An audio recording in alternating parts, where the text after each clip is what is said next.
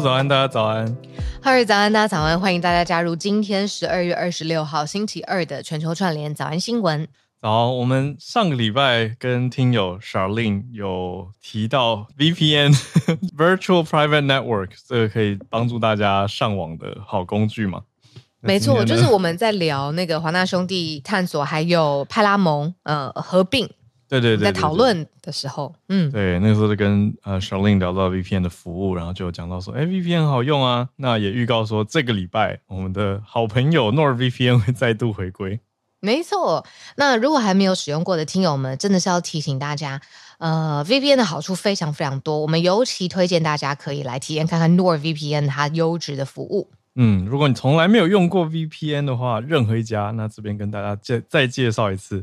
NordVPN 在做什么？其实很多人跟我们一样，用 NordVPN 的重点是希望可以跨国去探索这个广大网络世界内容。比如说，有一些地方区域限定的影音内容嘛，那只有特定国家可以看。这个时候，NordVPN 就是大家的好帮手啦。当然，它的功能呢，不只是帮你建立一个虚拟的 IP，顺畅使用跨国的服务。NordVPN 呢，我们强调过很多次喽，在资安服务这一块呢，它做的特别出色。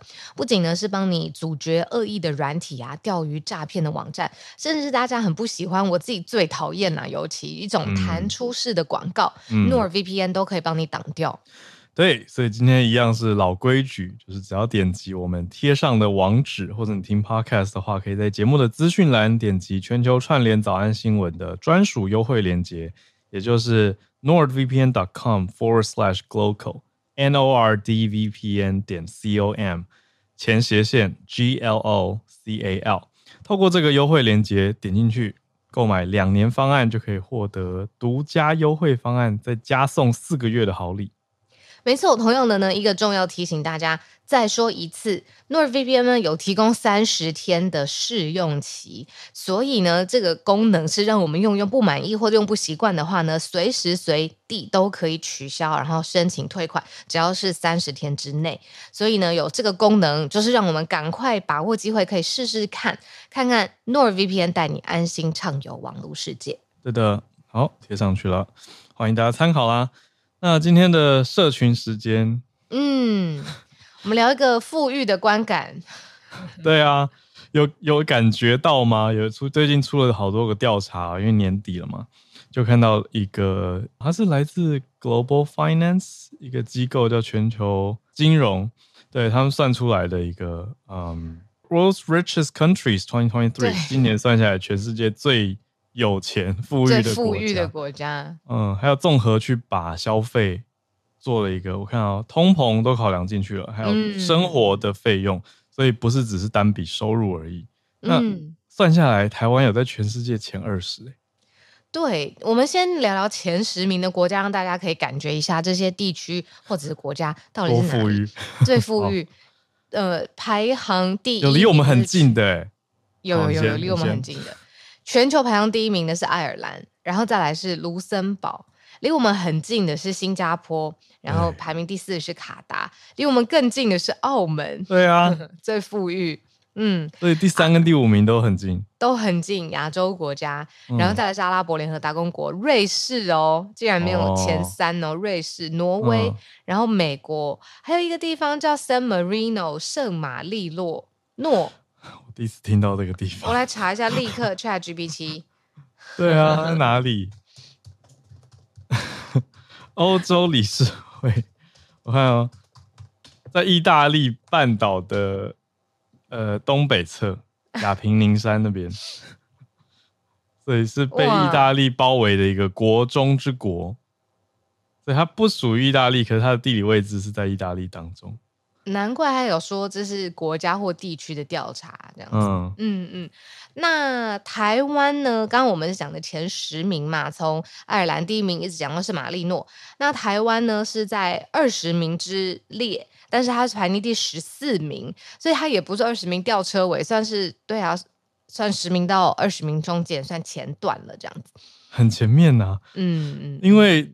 我们要跟其他放在一起比，其他你说日本竟然放到三十八名，韩国还比日本好一些，三十名哎、嗯，所以台湾是远超哎。如果在这个表单独以这一个 ranking 这个排名来看的话，台湾是远超日韩。没错，呃，它是算一个购买力评价，呃、嗯，缩写是 PPP，对，购买力可能跟 purchase 有关，对对对，呃，这个基础来算出每一个人的人均国内生产毛额 GDP，然后各式各样的排名，嗯。嗯，purchasing power parity 啊，嗯，是评价。啊，所以综合算下来。就是它的基础是用 PPP 当基础去算的，嗯、可是也有其他把生活的费用啊，还有通膨这些都算进去，做一个调整跟平均啦。嗯、那调查机构也做了一些补充，有说明说有一些国家，比如说刚刚我们去查的圣马力诺，除此之外还有卢森堡、瑞士、新加坡都算很小的国家嘛，可是他们有什么优势或做到什么好处呢？就是用比较先进的金融业跟税收制度来吸引外国投资，还有专业人才跟大量的银行存款，嗯、所以才可以做到小而富。嗯、那其他一些比较不意外的，比如说卡达呀，还有阿拉伯联合大公国，就是哎丰厚的天然资源嘛，那这个也是一个重要因素。那另外澳门的呃排名这么前面是归因于什么？赌场跟观光业。对，没错。对啊，所以嗯，那台湾呢？他没有特别解释到台湾。你觉得是什么呢？我们最富裕，我觉得就是人情味吧。真的吗？我觉得会不会是我们出口业还是很猛？晶片吧。嗯、对啊，我觉得出口还是很大的一个因素啊。出口汇率跟出口。嗯，我看到一个很意外的，我们刚才说台湾是十四名嘛，那十一名到十三名是问来香港跟丹麦。香港跟丹麦就跟我们这么近，然后我们就紧接着在富裕程度他们之后这样子。哎，我我说我我好像还没在节目上讲过，我去丹麦吃了一个早午餐，快要一千块台币，嗯、我就觉得丹麦人很有钱，真的很有钱。呃、对对，而且是我朋友预先警告过我，就是他说，因为他知道我当时的旅程是先去瑞典再去丹麦嘛，嗯，他就说哦，你会很明显感觉到丹麦，特别是就首都。会觉得贵，我就想说啊，真的吗？那么夸张？我想说能去北欧，我都已经觉得自己已经存够钱了。结果我到丹麦，真的有有贵到的感觉，就是跟汇率还有物价都有关系。嗯嗯嗯嗯，对啊，所以对啊，那结果我们就跟着他之后，现在在台北，如果去吃很好的。早午餐 brunch 店应该一千块可以给两人的人吃，欸，差不多差不多。对对对，五百块是一个好，一个台北贵的早午餐的，已经是一个贵的平均了。对啊，嗯嗯嗯，对啊，所以这个早午餐指数 不是大麦克指数，我们自己在早午餐指数，这我超有兴趣的，我的老天呐，啊！来做一个调查吧，乱乱许愿，贵在房子吧。啊、哦，这个真的是对，啊、对聊天室大家怎么说？有感吗？投资跟土地投资，可乐指数哦，我我不喝可乐，所以我不知道。我、哦、是说一瓶可乐卖多少钱？对啊，有人想要看可乐来做比价。嗯，台中的均价是三百五，早午餐吗？这么便宜吗？Sorry，我的意思是，如果是贵的早午餐来说，对啊。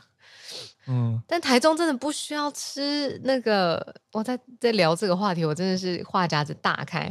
台中真的不需要吃很贵的早午餐呢，那个肉蛋吐司就很棒了。真的，我一直很喜欢台中一个一个货车后面的 货车 他，甚至没有任何，他就是。在那里，就是 在货车的后面某路上某一个地方，然后他挂着那个手写的牌子，说肉蛋吐司，简简单单在路边就可以，很好吃，就很棒了。对啊，追求什么高级装潢？有时候你会，我的一边吃的那个五百块是不错啦，可是就会觉得这里面大概有两百是店租吧。对啊，还有那个灯光气氛这样。对啊，有些留言就开始讲啊，超房啊，房价，对啊，就大家对房价还是特别有感觉。好，好，那我们来盘点今天的四题，对，今天的国际新闻题。制作人默默提醒时间，好，好，我们四题国际新闻题从教宗的一个圣诞文告开始，其实蛮直接的，直指就是直接的评论了加萨的死伤人数，这个绝望的人道局势，嗯，有点看看教宗或者我们从嗯天主教的角度怎么回应跟怎么看这样子的世界现况，他就表达了哀悼。嗯，第二题则是延续我们前一阵子讲到的红海航运的危机嘛，就是战争的威胁影响到了埃靠近埃及这边的红海。那现在多国护航，特别美国领领航哦，带着多国去护航红海的航运。那其中我看到比较明显明确的是一个呃巨大的航商叫做 Maersk，嗯，也有人念 Maersk，就是马士基。他们在讨论要回复红海的航运了。可是这里面比较特别的是，西班牙却不参加美国带领的这个护航航队。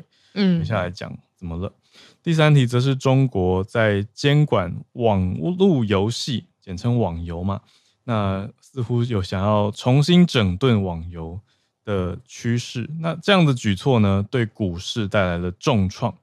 但是结果中国宣布说，哦，那我们批准一百零五款游戏了。可是却遭到了蛮多的批评的评价。嗯嗯，来看，那最后则是纳瓦尼，普丁的呃死对头嘛，他的政敌。纳瓦尼不是失踪吗？现在最新消息传出来，他的家人跟发言人这边呃有了解到最新的动态。他现在已知应该资讯掌握是还在，可是他被移监了，他被移到了北极圈以北的流放地。好，那我们就先从教宗的圣诞文告开始哦。好，嗯，之前早安新闻讲过蛮多次的，就是嗯，天主教的教宗他的地位呢，就是是整个宗教信仰当中，呃，大家会仰望他，嗯，以他的判断跟他的讲话的内容，然后作为呃最重要的一个指导方针。那尤其是他是在呃圣诞子夜，就是圣诞节的前一天晚上做了一个子夜弥撒。在整个弥撒当中呢，他就特别针对了现在的战事，也就是在以哈冲突、以哈呃战争这个最辛苦的地区，也就是加萨走廊这一条里面发生的这种各种不人道的呃，你说战战争带来的残酷、非常残忍的现况，他做出了呼吁。他认为说现在应该立即停火，而且希望呃加萨可以呃释放人质。那他是已经八十六岁了，所以呢，他在他的圣告圣诞文告当中，他很明确的讲说，他对于从今年十月七号开始，呃，发生的袭击，呃，以及因为袭击而造成呃伤亡，还有的这些受害者感到相当的悲痛，紧急的呼吁要释放仍然在加萨被扣为人质的人。那他这个名字，圣诞文告的名字叫做“致全城以及全球”。嗯，哦。应该是拉丁文，嗯，拉丁文。哦、对，那就讲到小鹿刚刚跟呃跟大家分享的这些，是很恳求的语气啊。他就说恳求停止军事行动，因为造成了无辜平民惨不忍睹的伤亡，嗯，还呼吁开放人道援助嘛。对啊，就是在这个时间点，嗯，也不止这个地方，还有包括了像叙利亚、黎巴嫩、也门，甚至是、嗯、呃。乌克兰和平，对、呃，这些都是他希望，呃，可以传递出来的。就是他也祈祷，而且希望这些冲突可以尽快的降低，然后让和平很快的降临实现。对，那小小一个补充，蛮特别的是关于乌克兰，嗯，做了一些圣诞的传统调整哦。嗯、那当然也跟他的宗教选择，还有一些政治倾向的呈现有关。乌克兰往年是跟着俄罗斯的东正教。在一月七号，好像直接讲俄罗斯东正教是不是不正确？可是好，我们讲东正教好了。嗯，东正教传统的圣诞节庆祝时间是一月七号。嗯，可是的确，现在东正教你说 Orthodox 的为首的或者主要的所在地的活动国家是俄国嘛？嗯，可是乌克兰今年改了，今年改在十二月二十五号庆祝圣诞节。嗯，这也算是一种选择。没错，我正想说这个。嗯嗯。那我想补充一下，就是在我们这一题的主角啊，就是教宗。教宗到底在做些什么呢？以天主教来说，教宗最重要的功能呢，其实就是在教义还有组织这边要维持一个统一的公正性，尤其是在跟呃伦理一样去解释说，诶，这跟教义合符不符合，或者是诶天主教的观点是怎么看这些伦理的议题的时候，教宗最重要的功能就是在保护传承。呃，在天主教当中最核心的信仰的部分。那他也会在全球各个范围，呃，担任有领袖一点的这种呃的角色在里头，在全球的范围当中都发挥他的影响力。所以他是教会对外很重要的一个门面，然后也是呃。传讯息的传递者，然后也是一个重要关系的桥梁。所以他在说的话，他怎么看待现在这个世界上面发生的事情？不论是特别有争议的议题，或者像现在的战争，才这么有指标性，所以选来跟大家分享这一题。是啊，那这题会让我比较感慨的是，我们在讲圣诞节啊这些比较快乐、快乐、温馨的消息的时候，以哈的冲突还是持续着。所以在那边，你说当然也有过圣诞节的人，可是战争还是很无情残酷的继续轰炸，所以也看到教宗在这里呼吁啊。那他的呼吁就像小鹿刚说的，不只是在刚刚讲的这些呃中东地区和乌克兰的和平，它也是包括在其中啊。所以这些是啊，就是跟着世界局势走，跟难过的关注。可是，在难过跟看到这些死伤之余呢，到底？嗯，这这个数字告诉我们什么？我们看到 BBC 做了一个整理，嗯，BBC 还特别做了一个专题区块，叫做 Verify，就是事实查核。呃，他们他们现在开始有事实查核专门的记者嘛，嗯，所以这篇就是事实查核记者去做的调查，就是去特别调查死伤人数，从十月七号，你说哈马斯对以色列的袭击之后的这一波，那。哈马斯这边卫生部他们的数据是说，平均每天有近三百人在加萨这边死亡。那可是任何一个地方这种死伤人数，其实 BBC Verify 都想要去做详细的了解。嗯，那他们最后调查出来说，这场战争对于加萨年轻人口的影响是跟其他冲突比起来最严重的。嗯，对啊，所以就更加的感慨了。啊，我讲到这个，就是这几天我自己看的，因为因为我觉得从在社群媒体上实在是对比太强烈，嗯，就是看到太多快乐的啊、圣诞的啊、假期啊、大家年节聚在一起，嗯，都是比较温馨的贴文。可是同时也会追到我，我现在就是以哈冲突之后开始比较认真看的中东媒体，嗯，那个画面真的是，你说对比感，就就是整个画面是，嗯，瓦砾堆。嗯，灰的，还有灰的不只是建筑物哦，还有人已经变成灰的。哦就是、别说庆祝了，就是勉强存活下来都是一个挣扎。对，那活、嗯、灰的也有分活着的，还还可以站起来的，跟再也站不起来的。嗯、所以这些你就会觉得哇，同时发生在圣诞节这个时间点。嗯嗯嗯。对，然后还有很多人在哭喊说，因为以色列叫我们往南边移，我们加萨人那。结果南边还是不安全，然后全家人被炸走。这种、嗯、这一种，我就觉得哦，也是发生在这个时间，所以那个冲突感非常非常强烈，很大的感慨。而且也会回头来，就是珍惜自己现在有的吧。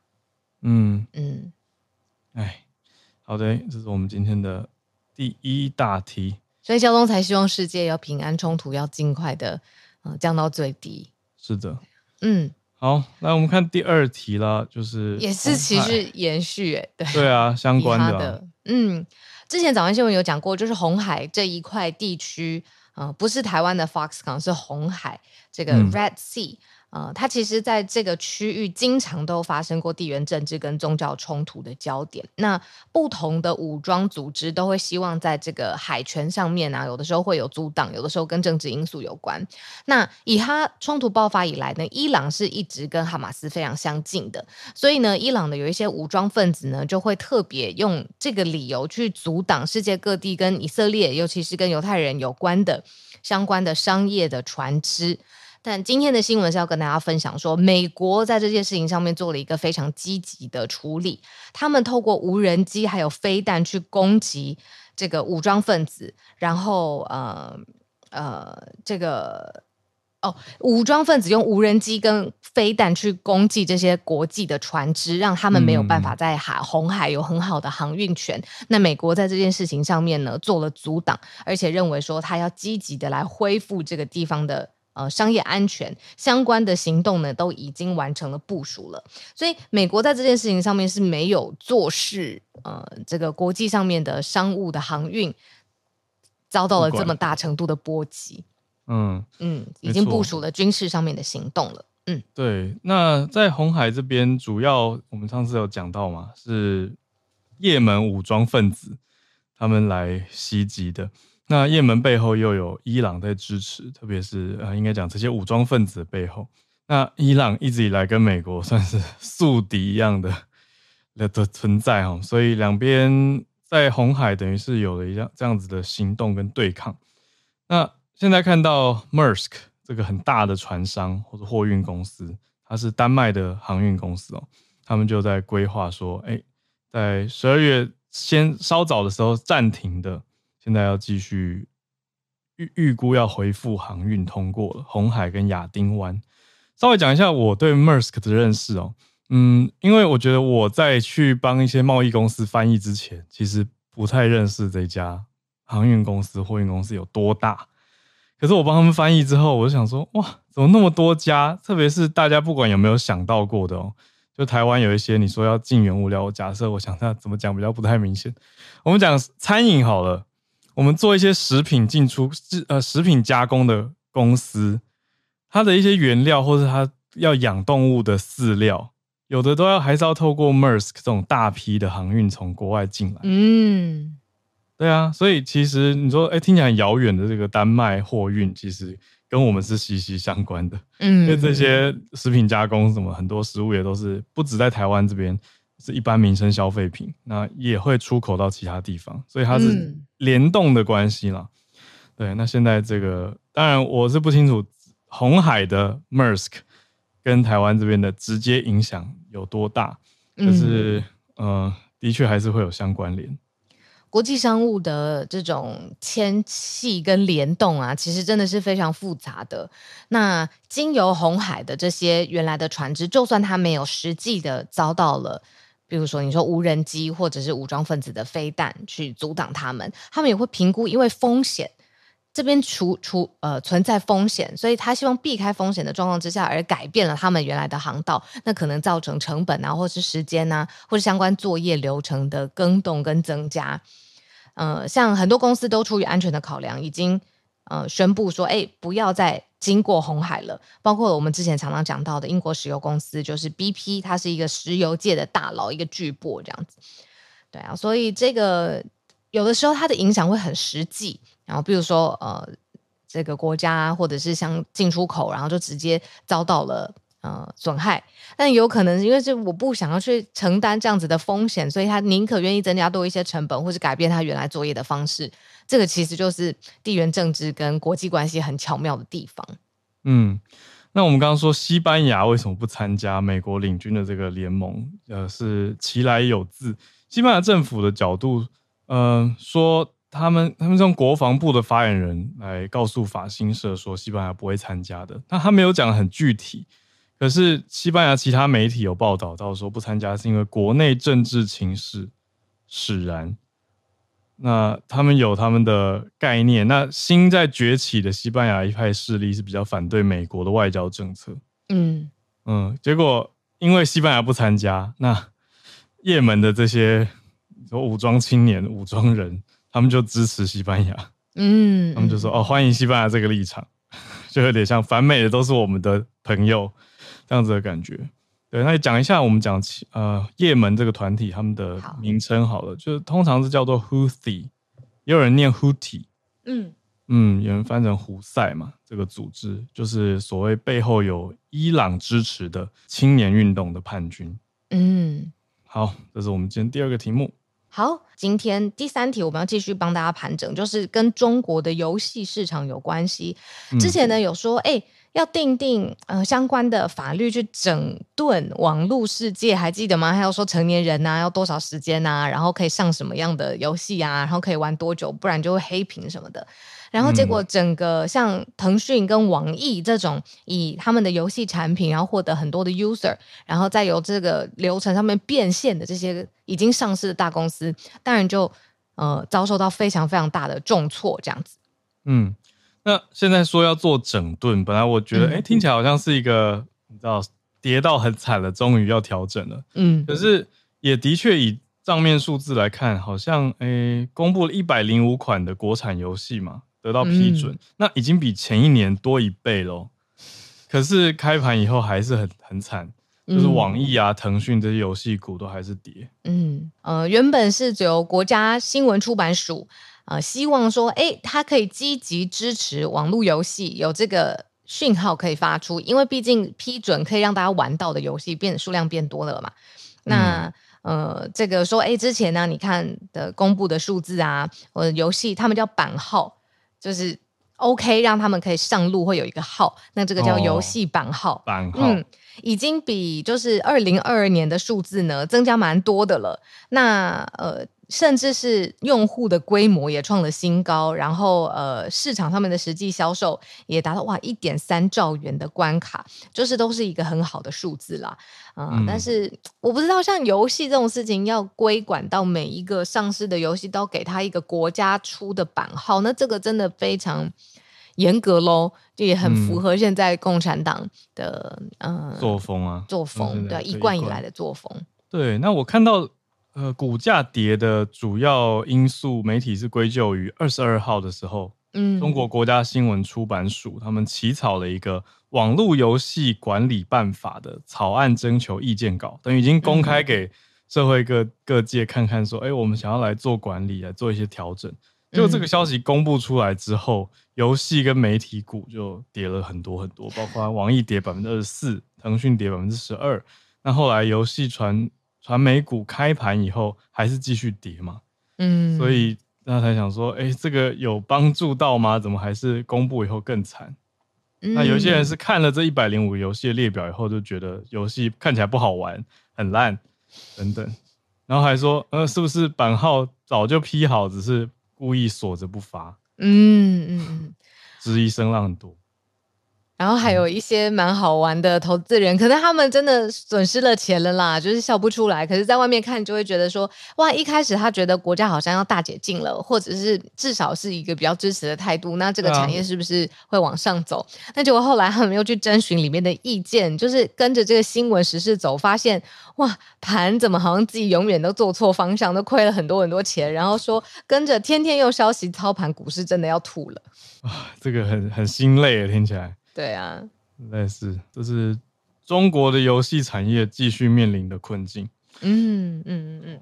那我们今天的最后一题来快速更新一下纳瓦尼他的消息。纳瓦尼，我看到他 update 的时候，想说，哎，竟然出现了，他失联了大概两个礼拜左右。那现在最新消息是由他的发言人对外指出说，追查到他的位置了。他现在在一个叫做亚马尔涅涅茨的自治区。啊，这个所在地叫做 I K 三，嗯，它是一个 I K three Penal Colony，就是一个算是流放地，翻译成流放地，可是字这个字跟殖民地刚好是同一个字啊。嗯、那这个地方是在莫斯科东北方很远很远的一千九百公里处，就是已经超越北极圈以北了。嗯，应该说超越北极圈的那个线，所以进到北极圈范围内的位置。那他的律师根据发言人是有见到他本人，嗯。嗯，可是说现在所待的地方的物理条件更艰困，就是比他之前待的地方更辛苦。被流放了。我们再补充一下，就是上一次我们聊到纳瓦尼这个人呢，他就是俄罗斯最大的异议分子啦，可以说是异议领袖。那因为他呃，其实号召力跟影响力都很强，那所以在过去其实还有入狱啊、被判刑啊，然后遭禁止参加总统大选啊，甚至还有被中毒。被中毒呃的的状态这样子，有囚禁各式各样的图形。那我们上一次分享到他的新闻的时候呢，是他失踪了整整六天，是在十二月十一号的时候，他的亲信朋友说，哎，已经完全看不到他的踪影了。那所以就哇，俄国对于异议人士之间的。嗯，迫害可以用这个字吗？嗯，嗯，其实过去都有所闻嘛，所以大家就很关心说，那这一次不知道他的下落在哪边。那今天第四题就是跟大家 update，他是被流放到一个连名字都、嗯、变成一个编号了，对不对？对，是一个编号，对，它是一个编号。嗯，对，他没有确切的城市名称。嗯，我们刚刚只知道他是在一个自治区里面，就叫 IK Three，各家媒体也都是这样直接写 Penal Colony，它就是一个流放地。嗯就继续监禁的意思。嗯，那这是我们今天四个新闻国际题的盘点，接下来准备进行全球串联的时间。All right，来吧，来连线吧。谢谢我们的连线来宾看起来已经准备好了，感谢他们的每日选题哦。我看到林氏要来补充中国游戏产业的报告，那刚好就接在我们刚刚的第三题。嗯、林氏早安，你好，早，小鹿早。呃，先说一下，就是其实这一题我这一阵子有在研究，但是本来是没有还没整理好啊，但是。今天既然刚好有机会，就顺便呃报一下这件事情。嗯，对，就是呃，中国其实先讲一下，就是说我还记得在二月十六号的时候，呃，你们早安新闻有分享了，就是二零二二年的中国游戏产业报告。为什么我会记得？是因为那天我出国，对，所以嗯，我我印象蛮深的。那呃那个时候，其实我还记得我们那时候讨，就是呃小鹿刚好有分享的时候，他是说。呃，游戏产业在二零二二年是下滑。那呃，那个时候其实我也在等，希望它的完整报告出来。对，其实理论上他们都会有一个完整报告，而不是只是媒体摘要。但是到现在我都没看到。那稍微看了一下，比对其他报告，我发现二零二二年的状况是这样：第一个是呃，大家很明确知道是疫情风控，而另外一个是说那个时候其实呃，二零二二年的时候，中国还是二零二一年的时候，中国出台了一个政策。是限制未成，为了防止游戏成瘾，所以限制呃，应该是二一年，因为我一年。的时候有选到这题，对，限制他们游玩的时数，对。对，其实这个东西它会影响到最大的是他们在二零二二年的一到六月的报告，他们会，他们其实报告是分成半年报告跟全年报告，就是他们会先分发一个就是上半年度的，那二零二二年的上半年度报告其实就有说他们。的广告收益是下滑的，那其实这个事情是蛮有关联的，我我这么认为的。嗯、对，那到了二零二三年，他们其实呃很有趣的事情是，他们通常是在隔年的年初，就是大概一二月的时候才会发布前一年的报告，但是他们今年在十二月的时候就已经发布了二零二三年全年度游戏报告。嗯、那从这个全年度游戏报告可以看到的数字是说，他们从二零二二年。的就是一个下跌的状况，复活了以外，嗯，他们的甚至是比二零二一年还要再往上，他们整体收入来到了三千三千零二十九点六四亿，那用户也比较二零二二二一年，甚至较二零二一年成长了，就是从六点六六亿成长到六点六八亿，其实整体来讲市场是成长的。那再来就是呃补充，就是说 Howard 刚才提到的。呃，就是说，他们这个新的监管办法到底他们讲了些什么？其实他们呃讲了一条，我觉得很有意思，就是其实如果现在我们去登入很多的所谓的手机游戏，它会有一个就是说，甚叫做每日登录奖励，对，就是说他会鼓励你每天都登入，然后会奖励你一些游戏里面的奖品啊，甚至是氪金道具啊这些，这很常见啊。对，没错，他们想要监管这件事情。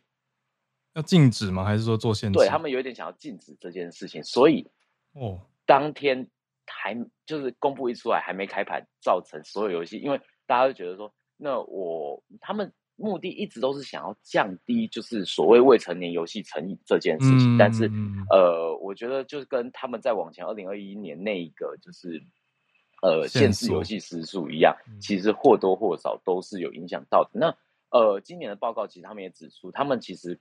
广告收益是在下滑的，他们的广告收益是在下滑的。那，嗯，呃，这个东西其实，但是整体收益是往上，所以其实他们并没有很明确的指出他们到底是哪方面的收益往上，到底是因为版号增加了，还是说，呃，可能氪金啊，或者整个消费力市场，甚至大家在讨论说，其实是因为中国的游戏的大宗其实蛮多都是以手机游戏，就是呃那边称之为移动游戏为主。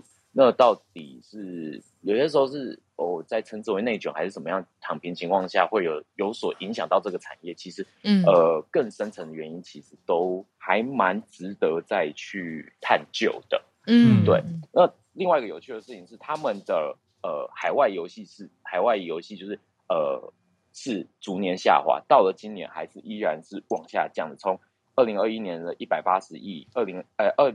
二二年的一百七十三亿到今年一百六十三亿，其实在下滑。那呃，这个原因其实我觉得都可以在研究。毕竟现在其实，在海外的游戏市场里面，米哈游其实占了蛮大的一份收益。那整体市场。米哈游，对，米哈游就是出了这个、嗯、呃原神或者是呃崩坏这间公司，其实在海外市场其实影响蛮大的。那整体状况要是怎么样，其实都还可以再看一下。嗯，对，所以这一切它的规划发布就是想说，比较要防止未成年人沉迷网络，才做这些限制跟规定嘛。对，原则上其实我们在看这几年都是这样，但是其实对于有打游戏人来讲，其实这个很明显就是会造成所有人的所有人的重一一个重伤啦。嗯、对，那其实现在很困扰游戏，我觉得游戏业其实现在尤其手机吧，他们很会另外一个常见的状况是他们。会为了增加粘粘着度，他们会用社群，就是说，你可能在游戏里面会有工会，嗯嗯，可以互相嗯组组队，嗯对，然后每个月可能就会有一个，比如说工会一起打的活动啊，什么之类的，去增加黏着度。那会不会下一步连接连这边都有？被影响、禁止或是规定，对，因为其实我觉得，当你一个游戏有社群，然后两个游戏有社群，三个游戏有社群，其实真的是花蛮多时间。连线游戏好像很长，就会这样子，不论是你在上面认识人，或者是只有你已经认识的朋友，对啊，然后一起完成任务这种，对啊，没错，是是这样子，而且你可能任务上面都会有一些条件，所以你大家还要分享情报什么的，相对就这样，你要维持社群，那维持社群其实也是一番力气。对，那会不会进一步以后连这些都有规范？我觉得是可以被观察的。嗯嗯，谢谢林氏的角度，我觉得非常有趣，很棒。对啊，就是看他从哪一个小块去做管制跟关注。林氏，今天你说刚好就是分享这一题嘛？就原先对对对对对对。其实其实游戏业最近蛮多事情，包含之前我们在讲，呃，有一点旧的新闻，就是暴雪暴雪它的那个被成功被微软收购这件。东视暴雪被微软收购，然后他们 CEO 在今年十二月三十一号将会就是解除任务，其实也通通过了，因为那个时候其实就是过了很多，就是通过很多各国的那个反托拉斯的监管。然后另外一个有趣的新闻应该是 E 三、嗯，美国的 E 很大的游戏展 E 三已经宣布正式停办，哦、对他们明年就不会再办下去了。那当然这跟游戏产业有关系，就是现在大家都可以有自己的线上发布会，不一定要实体的展览。那，也造成这样子的模，但是其他亚洲这边目前东京电玩展跟台台北电玩展其实都还有持续的，所以呃，游戏产业其实很多事情是可以再被持续关注的。嗯，哎、欸，那那个原来动视暴雪的 CEO 呃离开之后，就是整个团队就是让微软的经营管理层来处理咯。目前看起来是这样子，那他本来一些游戏也都全部会接接入接到那个哎。就是已经接到那个 Xbox 的 Game Pass 里面去了，嗯嗯嗯、对，所以呃，目前就是可以看一下后续状况。因但因为之前包含其实原本预期能够轰动的，像《暗黑破坏神四》，还有就是他们自己家不如预，这个《暗黑破坏神四》有点不如预期啊。然后后续包含像是他们之前一些性骚扰事件，其实或多或少还是影响着动视暴雪原本的一个状况。嗯，你们在聊这个好新哦！我一边听你们讲，一边去查动视暴雪执行长，他是二十九号才要离任啊。而这几天消息已经放出来了，他叫 Bobby Kotick，他任职了三十二年，那他这几天准备要离开公司。对，是的，是的，就是、嗯、其实我觉得游戏业最近新闻是蛮多的。嗯，年底很多消息。哦，谢谢林氏带来的。补充，我觉得很丰富，也有不同的产业观点。嗯，那个时候微软要并的时候，其实真的是。大消息耶，就是因为它 Xbox 的游戏机里头需要更多的内容嘛，然后未来还可以转订阅啊，嗯、然后或者是甚至是串流的游戏等等。那微软在游戏产业真的有很多方多层次的布局，嗯、还有甚至到云的云端上面的游戏、游戏工作室，然后刚刚讲的这个订阅服务就是 Gaming Studio 啦，这些其实都是微软一直努力要发展的布局的地方。嗯。对啊，所以关于光是刚刚讲这个 Bobby Kotick 他的离职，因为他在动视暴雪当了三十二年的执行长，所以好久哦，欸、太久了。哎、欸，我要确认一下，我只知道他任职三十二年，但三十二年都是执行长吗？这个我我待确认哦。可是光是要回顾他做过这么多事情，嗯，其实就会有很多爬书可以做，包括动视暴雪的发展啊，它的历史啊等。我们真的很有默契。我刚我们分开去查资料的时候，你在查动视暴雪，我就一直在查、啊、那微软这几年在做什么。哦，结果我就查到一个很可爱的关键字，叫做 Xbox Cloud Gaming，就是呃，user 的玩家，你的设备如果没有很好也没有关系，就是不用超级高端，嗯。嗯你就是你没有强大的那个 hardware 也没有关系，反正它从云端下载下来，你就可以完成一个高品质的有线上游戏的体验，这是他们最近一直在做的事情。嗯，我觉得这是现在蛮多大公司在切的一个策略方向，就是把很多运算留在云端，而不要靠你的硬体。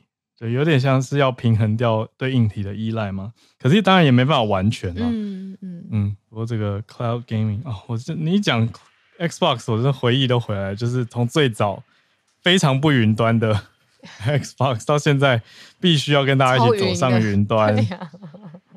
林氏好像想补充，这个这个我补充一下，就是说 Xbox 的 gaming，因为其实我去年有分享过一题，是那个 Google Stadia 的时就是结束服务，嗯，对，这种就是云云端游戏或云端服务，其实呃，老实讲，这个东西目前是有发展起来，但是它的市场还不是很大，在以台湾来讲，因为它必须要有网速电信服务商的支持，因为你所有东西我用网络去弄，那很大的状况下，就是你的网络要流量够快，然后要及时反应，那这个就会造成目前就是另外一个瓶颈所在。对，那呃，之前是像台台哥大他们有跟那个呃为呃回答 NVIDIA 去合作那个 GeForce Now 的这样的服务，嗯、但是目前其他到底他们的这种云端游戏的产业其实是怎么样发展，其实还要再观察。嗯，哦，对，回答的要做 GeForce Now，谢谢林氏。然后结合林氏最近的 几次关注题，他上次讲通讯嘛？对啊，都讲的刚好 完全相关。对啊。对啊跟游戏接在一起，谢谢。好，那我们再继续连线，看到翠翠选了一个跟涉谷有关的圣诞节议题。可是什么是粉碎圣诞？翠翠早安。嗨，Hello，早安，小鹿早安。早安。好，呃。讲这个之前，因为其实今天的题目大部分都比较沉重。那我们今天先讲一下，其实圣诞节就是全世界各地都会你知道欢庆，而且像昨天回应昨天，就是浩尔小鹿也讲说，就是好像原本圣诞节为什么定在行宪，就是行宪纪念日为什么定在圣诞节是有它的。嘛，对，那其实，呃，我在讲这个我的新闻之前，我也必须要说，其实我刚好昨天也看到，嗯、呃，蛮多有在网上分享，就是其实，在抖音上面，很多人是在，就是中国那边很多人是在抵制圣诞节的，就是说不过什么洋人的节庆之类的。那其实我也刚好有在 BBC 中文。上面找到，其实，嗯，就是习近平他在二零一八年的时候，他其实就已经有发表声明，就是就是其中一个声明是说，他们呢坚决抵御境外利用宗教进行渗透这样子。嗯、那我不知道是不是有些人可能看到这个之后，而且因为其实。中国历年来也拆了一些，就是基督教的，就是教会的，就他们的十字架这样嘛。那不知道你是不是因为这个原因嘛？就是其实到现在，其实抖音上面还是会写着什么坚决过洋人的节日之类的啊。嗯，但是其实很有趣的是，像是在上海啊，就是一些比较。嗯，中国的大城市，大家还是蛮欢庆，就是圣诞节。他们觉得那是一种，嗯，怎么讲，享受外来文化，而且他们也不觉得说这是一个宗教活动，而应该说只是一个可以跟朋友聚会的一个怎么讲，一个季，一个一个节日，就对。其实就不是说我们什么崇洋媚外都没有，对。但是我刚好看到那个。怎么讲？这个报道跟我现在要报道东西，我觉得差很多。一样是抵制圣诞节，哎，不算抵制，是一样就是反对圣诞节，但是其实那个目的差很多。好，嗯、那就是十二月二十四号，一群呢自称无法吸引异性的人，他们在那个涩谷车站附近，对对，他们就说，就是我不是不受，就是不受异性欢迎的人，他们说无法吸引的，对。嗯、然后呢，他们在呢涩谷车站附近举行了一个做圣诞。节粉碎示示威，对，那粉碎圣诞节的示威，对对，那那他们说他们的目的是我们并不否认相爱情侣的，没事没事，好，他说我们不否认相爱情侣的存在，因为你知道吗？情侣就是很重要，而是想要提醒人们关于商业主义的圣诞节，例如说圣诞节的时候，大家都送圣诞礼物啊，昂贵的礼物啊。然后一起吃个晚餐啊，约会这样子，所以就是参与这一次就是示威游行的人高喊说，独自过圣诞也是多样性的一种，这就是日本的言论自由。但是呢，嗯，就是虽然这是一个示威游行，但是大家看起来是非常开心的。那你是说看的人很开心，还是他们在示威的都很开心？哦，都都都开心，那不错啊。对，没有人是，这不就是以前讲的去死去死团吗？类似，我他其实类似就是去死去死团。那其实这一次的嗯活动是有一个叫做革命性非吸引同盟的组织主办。而且他们其实从二零零六年以来就已经在圣诞节或是情人节期间举办，都多次举办类似的示威。嗯，对。那他们就是会拿着一张，呃，他们就是大概有一开始是走十五个男女，他们就是拿着黄色的旗帜，上面写着“粉碎圣诞”，然后呢，就是在那个涩谷的，就是比较热闹的那几个地方，就是游行这样子。那其实呢，虽然说听到这句话，有些人可能会觉得说，可能这样的主张会否定情侣珍贵的时光。但问题是，其实对这次的怎么讲示威，就像我刚刚讲，普遍大家看到的时候，都是给一种温关于怎么讲温暖的目光，就觉得很有趣，大家都笑得很开心。而且甚至有一些人就是听到他们在示威之后，有些年轻人就直接跳进去一起参与游行，加入。对，加入，然后还有些人在示威结束之后，还一边唱着说啊，圣粉碎圣诞节，这样就是一个很欢乐的游行。对，那但是其实主要参与这个就是发起这个活动的人们是表示说，他们其实对当前的风风潮不满，就像我刚刚讲的，嗯、就是说就是情侣存在气氛呢，对，商业太沉重，也不反对情侣存在，也不反对恋爱，但是呢，把圣诞节视为情侣亲热的节目，为什么会变成这个样子呢？那。嗯还有人说，就是其实，呃，一个五十多岁的女性，她表示说，好像从泡沫经济之后，嗯、呃，日本已经把圣诞节视为情侣约会并且互送礼物的纪念日。但是这真的符合基督教的本意嘛？因为其实说老实话，我们知道，其实就是，其实，在日本真的是一个情侣，就很像我们讲的七夕。我们讲七夕是情人节嘛，可是七夕在日本，它就只是一个，可能就是大家祈祈，就怎么讲，就是就是许下心愿的日子，就跟台湾其实是不太一样的。那、嗯、我觉得蛮有趣的啦。然后另外还有一个就是第一次参加的年轻女女性表示，因为她其实没有跟，就是她以前跟别人一起过圣诞节的时候，她从来没有愉快的回忆。嗯，但是呢，这一次算是跟一群陌生人一起在街头游行高喊，但她觉得很。一起高声欢呼的感觉反而很开心，这样子哦，也是一起了的感觉，嗯，参与感对。然后所以这次的示威游行结束之后，大家就很开心的欢呼说：“耶，今年又再次粉碎了圣诞节。”然后大家就默默的把那个旗子就是折起来，然后就开心的回家。对，也是不错啊。如果他们没有伤害或影响到任何人，他们自己也开心，看的人也开心，Why not？对，所以其实都很可爱。那好了，你先说。嗯，我只是觉得说，就是上街头去大喊这件事，本来就还蛮舒压的吧。而且还一起喊呢，有一群人一起，它就变成一个团体活动了，所以也有不一样的一种，你说开心的感感觉。对，因为其实说真的，以我自己，因为我涩谷在涩谷工作嘛，那其实我也看过蛮多的示威游行，嗯、像之前。嗯，以巴战争的示威游行也有，乌克兰的就乌俄战争的示威游行也有，那当然也还包括就是同志大游行，其实很多。但是其实大部分的人们的脸上其实基本都是比较偏严肃，因为毕竟是示威游行。嗯、但这是我看过最开心的，就是怎么可以这么欢乐到很多人就突然一起参加，然后整个气氛包括参与者跟路上行人。就是大家对于这样的事情，并没有说啊，你们打扰我们情侣的时光，没有，大家觉得说啊，你们好可爱的这种感觉。但是是我第一次看到这么这么欢乐的示威游行，对啊，那我觉得这是作为呃一个怎么讲，就是圣诞节的小小的插曲，我觉得很有趣。然后顺便也帮今天有点严肃的新闻最后面来一个温馨的，嗯，好有画面感，有有有有有，有。好，那以上就是我的分享，谢谢，谢谢翠翠。我看他们的旗子就大大写着 “Christmas 粉碎”惊叹号，真的很可爱。谢谢翠翠。好，这是我们以上是我们今天的新闻盘点，还有全球温馨回来。不知道为什么，虽然还有粉碎圣诞节，但是很温馨。不知道为什么，好好冲突哦。这就是他可爱的地方。嗯，谢谢林氏跟翠翠的连线。我们明天。嗯，对啊，那个聊天室所有的朋友的讨论，嗯，跟建议我们都看到了，谢谢大家都一直很，你知道跟着嗯节目的资讯，然后一起互动，这也是我们很希望看到的。对啊，对，我觉得是因为听得很投入，所以有感才会想要在聊天室跟嗯嗯嗯互动聊天嘛。